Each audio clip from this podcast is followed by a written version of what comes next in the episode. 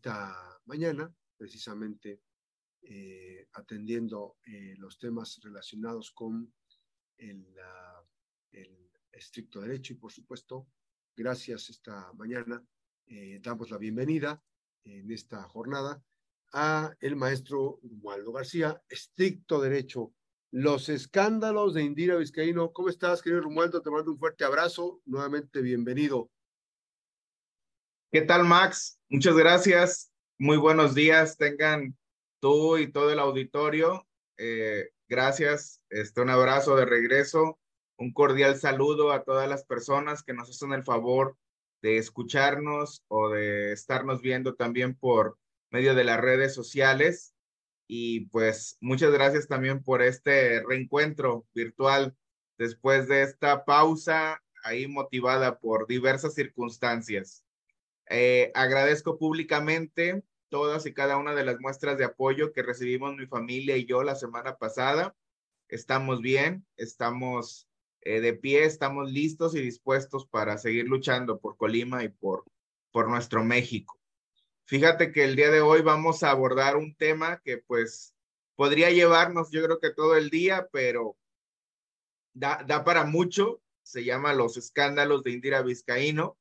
Es un tema extenso, pero nos vamos a, limitar a lo que son los, los que han sucedido durante estos casi dos años que llevamos de, de desgobierno. Y podríamos iniciar diciendo que cuando empieza este gobierno, pues como somos los colimenses, le dimos el beneficio de la duda a la gobernadora. Eh, la sociedad depositó su confianza en ella con la esperanza que pudiera hacer un papel digno y sobre todo, pues que desterrara para siempre los vicios que habían caracterizado a los últimos gobernadores priistas. Fue un grave error y ahí tenemos el primero de estos escándalos mayúsculos a los que hoy nos referiremos, cuando vimos con asombro cómo empezó a rodearse de toda esa gente a la que tanto había criticado en campaña. Vimos que los arropó, los nombró en cargos relevantes y al mismo tiempo marginó, marginó a la militancia y a quienes simpatizaron con Morena eh, durante el proceso electoral, dejándolos con un palmo de narices. Y tan claro fue esta, tan clara fue esta situación que la sigue haciendo. La muestra más clara la tenemos con, con dos botones eh, que ejemplifican precisamente esta situación. La forma tan descarada en que ha protegido a Nacho Peralta y sobre todo la manera tan burda en la que ella y su gobierno se la viven atacando todo el tiempo a la alcaldesa de Manzanillo, Griselda Martínez. Otro escándalo de relevancia considerable, por si ya se nos estaba empezando a olvidar, fue el de los incrementos salariales que ilícita e ilegalmente se autorizaron ella y su séquito de oportunistas el año pasado. Quisieran que lo olvidáramos pero siempre estaremos para recordarle a Colima que al descubrirse este robo en despoblado, la gobernadora reaccionó como siempre lo hace, con cinismo, tratando de negar lo ocurrido, hasta que la presión social la obligó a recular y culpó del desfalco a sus subordinados. Incluso aseguró que se bajarían el sueldo y que incluso hasta devolvería las cantidades que había percibido indebidamente. No sabemos si realmente lo hizo, pero francamente, como están las cosas, lo dudo. Otro escándalo que aconteció el año pasado fueron las reiteradas ocasiones en que la gobernadora fue encontrada responsable de violentar la normatividad electoral. Hay que recordar que prefería irse a hacer campaña a otros estados en lugar de tener sus obligaciones, las obligaciones propias de su cargo. Hay que tener presente que el Tribunal Electoral del Poder Judicial de la Federación le ordenó al Congreso del Estado que la sancionara por cada una de estas infracciones a la ley electoral. Y hasta este momento, Armando Reina, uno de los diputados más limitados e incompetentes que ha pasado por el legislativo local, sigue guardando bajo llave en su cajón, porque él es el presidente de la Comisión de Responsabilidades, estas sentencias y con ello le garantiza inmunidad a su jefa, Indira Vizcaín. ¿Por qué no hace su trabajo este señor? ¿Qué esperan el resto de integrantes del Congreso Estatal para exigirle a este holgazán y a otras cuatro diputadas que forman parte de dicha comisión que también han sido bastante holgazanas como él, que cumplan con su deber. Es lo que estamos esperando. Y así, fíjate que llegamos a 2023.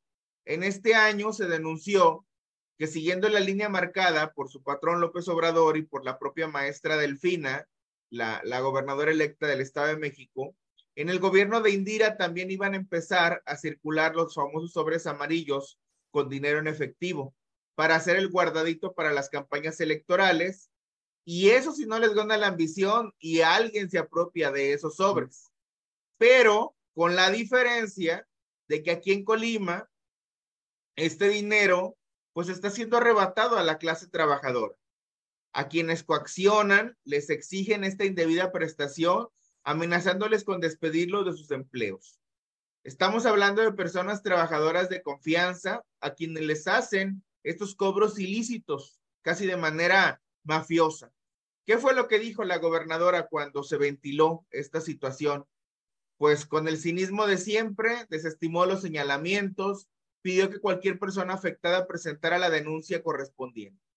¿Quién en su sano juicio lo haría? Las instituciones que se encargan de investigar están en manos de gente de la gobernadora. Jamás harán algo para que ella cumpla con lo que la ley dice. ¿Y para qué lo harían? Bueno, a menos que en ese mismo momento quieran quedarse sin el trabajo que hasta ahorita tienen. No sé si tengamos que ir a alguna pausa o continuamos. Continuamos hasta las eh, 8 con eh, 20, Romualdo, por favor. ¿De acuerdo? Luego vino el escándalo inmobiliario. Casualmente nos enteramos que la gobernadora y sus achichicles más cercanos, solamente porque el destino así lo quiso, coincidieron en comprarse residencias en un fraccionamiento exclusivo al norte de la ciudad con valor de varios millones de pesos cada uno. Tanta es la abundancia en estos nuevos ricos que hasta el hermano de la gobernadora alcanzó, siendo que el cargo que desempeña es honorífico. Se trata de evidencias de corrupción contundentes que hacen necesaria una investigación a fondo, pero sabemos que esta jamás sucederá. La Contralora Estatal quiere seguir viviendo del presupuesto. Sin embargo, los números no mienten. Las justificaciones que dio uno de los funcionarios involucrados son realmente tan estúpidas que ni siquiera él se las creyó. Estamos hablando de cohecho, de enriquecimiento oculto, de simulación de actos jurídicos, de encubrimiento. Todas estas figuras están más que acreditadas. Y quizá no ahora, pero a partir del próximo año, cuando Morena pierde la mayoría en el Congreso local, veremos la oportunidad de que se sancionen estas faltas graves. Y finalmente tenemos la joya de la corona.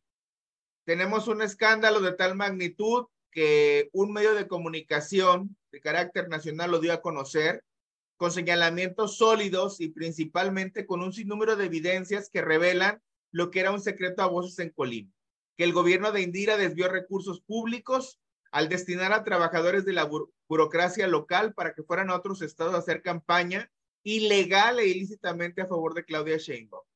Es tanta la desesperación de Indira que al darse cuenta que su administración no va a poder con la revocación de mandato que tendrá lugar en 2025, le ilusiona la posibilidad de que Sheinbaum sea candidata. Y más aún, se aferra como un clavo ardiendo a que ella sea la que gane las elecciones para que la pueda rescatar y se la lleve al gabinete. Y así dejar a Colima sumido en el caos en el que nos encontramos en manos de alguna de sus frívolas secuaces. Obviamente, la ciudadanía colimense no podemos permitir eso Indira debe rendir cuentas, no puede salir huyendo y lo que sí estoy seguro es que le va a tocar hacer historia, como la primera gobernadora a la que se le revocará su mandato. Claro, si no es que por la presión social renuncia antes. Es cuanto, Max. Vamos a con más información, las siete con, las ocho con diecisiete. Rumaldo, eh, alcanzamos a compartir algunos temas importantes. Todo esto es un cúmulo de muchas cosas y a mí me llama mucho la atención que hay un elemento, una frase que no se nos puede olvidar, no somos eh, como los de antes. Esa, esa frase que se llenaban la boca en campaña en decir, en decir, que no eran igual que los otros, ¿no?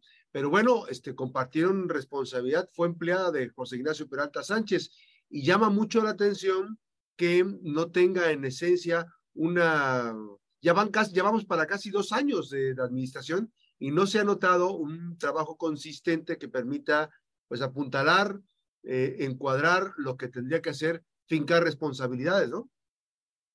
Eh, curiosamente, eh, y tocas precisamente este punto que, que resulta clave, sí, y se, se, se, repitió hasta el cansancio en su momento, que no eran iguales, y efectivamente lo, lo hemos visto, no son iguales, han resultado peores, peores todavía que, lo peor que llegamos a tener en el pasado, y han superado con creces eh, los despropósitos en los que incurrieron los antecesores en, en el gobierno priista.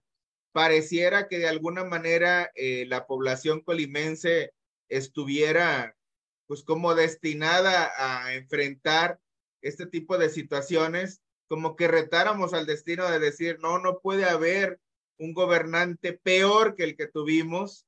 Y lo, lo hemos dicho varias ocasiones, lo hemos dicho cuando terminan los sexenios y parece que lo toman como un desafío y, lo, y se encargan de, de, darnos la razón, pero en el sentido opuesto. Claro que han sido, eh, han incurrido en las mismas prácticas que sus antecesores, pero lo han hecho todavía, si es que acabe, de peor manera. Finalmente, Romualdo, eh, el, el otro sí. El otro sí, pues hablando precisamente de estos escándalos en los que ha estado involucrada la gobernadora, viene a la mente la pregunta obligada, ¿no hay quien la llame al orden? Y la respuesta es sí. Desafortunadamente, estas instituciones que pueden hacerlo están en manos de gente que también sirve a los intereses de la propia Indira Vizcaya. Tenemos en primer lugar el Congreso, que está maniatado por una mayoría de morenistas y de otros partidos satélites que votan sin pudor alguno. Tenemos al fiscal general, el fiscal anticorrupción, que de los dos no se hace uno, y parece que su tarea principal es cubrirle las espaldas a Nacho Peralta. Y bueno, de los AFIC mejor ni hablamos. La auditora superior anda desesperada buscando una nueva chambita porque su periodo está próximo a vencerse.